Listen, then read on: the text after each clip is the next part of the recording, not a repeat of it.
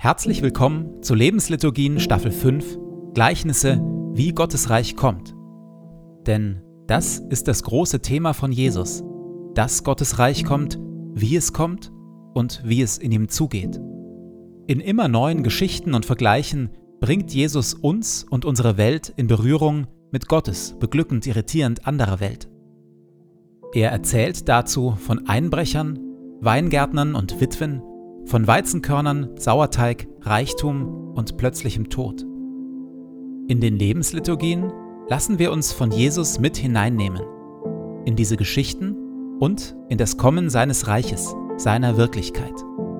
Und jetzt viel Freude damit.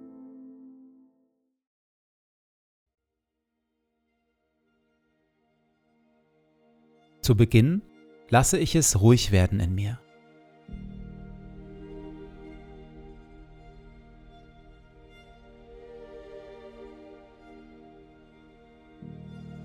Ich atme langsam und bewusst. Du Herr bist hier, jetzt, in diesem Moment und in meinem Herzen. Du Herr bist nah, näher als mein Atem und mein Herzschlag, näher als ich mir selbst bin. Du Herr bist Wirklichkeit wirklicher noch als alle Freude, Schmerz oder Sorge. Du, Herr, bist hier, jetzt und schaust mich liebevoll an.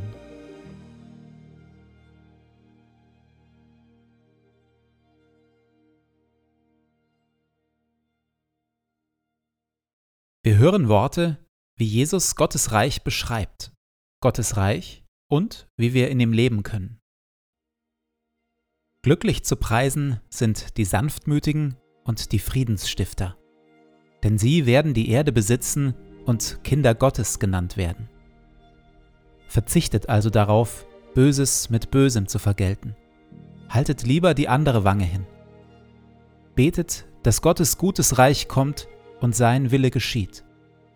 Trachtet immer und überall zuerst nach seinem Reich und seiner Gerechtigkeit dann wird Gott euch alles Übrige dazugeben.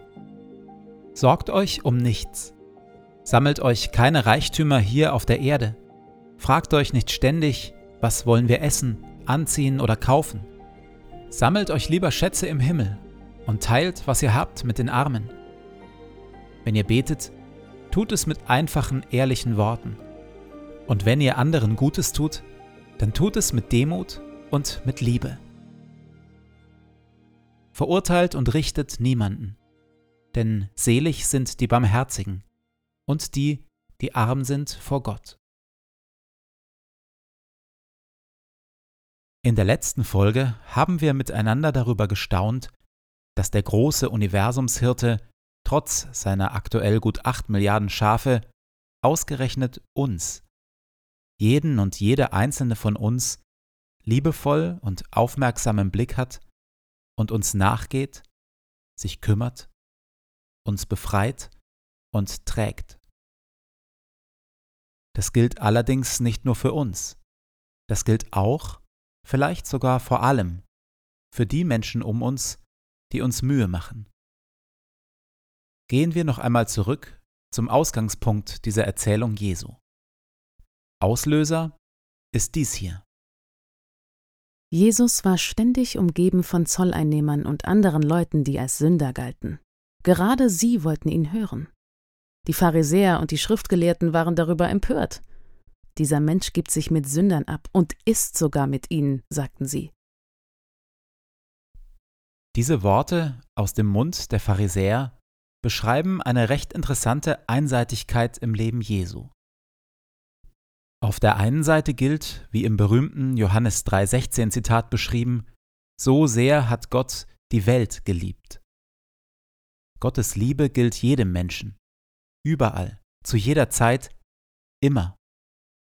Gottes schöpferische Liebe ist es ja, die überhaupt erst Leben ermöglicht, die dich, mich und jeden und jede andere aus dem Nichts hervorliebt. Jesus liebt jeden und jede einzelne der mittlerweile knapp über acht Milliarden Menschen weltweit. Und doch hat Jesus seine Zeit auf Erden erstaunlich ungleich, manche würden sagen ungerecht verteilt. Die Gruppe der Mächtigen, der Bedeutenden und der Rechtschaffenen hat wenig abbekommen von Jesu Aufmerksamkeit und Gesellschaft. Die Klugen, die Reichen und die, deren Leben gelungen ist, haben Jesus selten zu Gesicht bekommen. Warum eigentlich? Waren sie allesamt zu stolz, zu selbstzufrieden, satt und innerlich unbeweglich, um offen zu sein für Jesus und sein gutes himmlisches Reich? Vielleicht. Vielleicht musste Jesus aber auch einfach Prioritäten setzen. Zu seiner Menschlichkeit gehörte sein Begrenztsein. Jesus konnte immer nur an einem Ort zugleich sein. Er hatte immer nur Kraft für zwölf bis sechzehn Stunden am Tag. Jesus konnte zu seinen Lebzeiten also gar nicht für alle da sein. Er musste klar auswählen. Jesus musste priorisieren. Und während wir dazu tendieren, unsere begrenzte Zeit möglichst mit angenehmen Menschen zu verbringen, hat Jesus voll auf das Gegenteil gesetzt. Jesus war mit Vorliebe da, wo Krankheit, Armut und Einsamkeit geherrscht haben. Er hat die Gemeinschaft von Menschen gesucht, denen ihr Leben irgendwie misslungen war, die falsche Lebensentscheidungen getroffen hatten oder denen vom Schicksal übel mitgespielt worden war. Angenommen, einer von euch hat hundert Schafe und eins davon geht ihm verloren. Lässt er da nicht die 99 in der Steppe zurück und geht dem Verlorenen nach, bis er es findet? Zur Menschlichkeit Jesu gehörte sein Begrenztsein. Und zu seinem Begrenztsein, dass er priorisieren musste. Für welche Menschen war es am wichtigsten, dass er bei ihnen war? Welche Menschen brauchten ihn am dringendsten? In der Stille lasse ich mir von Gott zeigen, wer mich heute und in den nächsten Tagen am dringendsten braucht.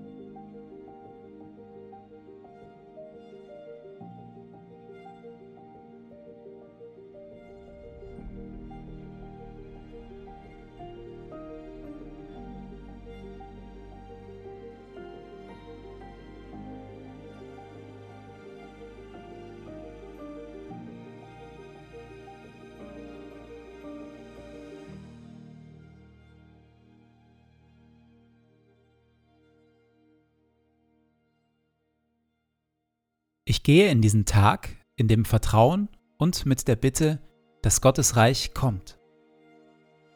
Herr mein Gott, öffne meine Augen für deine Wirklichkeit, für das, was du tust und für das, was du heute durch mich tun willst.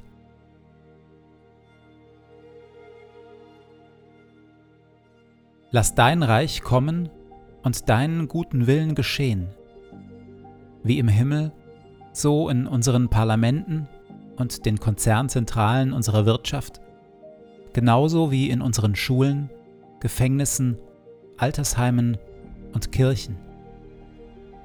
Und natürlich auch in meinem Leben. Sende zu all dem deinen Heiligen Geist, denn dein ist das Reich und die Kraft und die Herrlichkeit in Ewigkeit. Amen.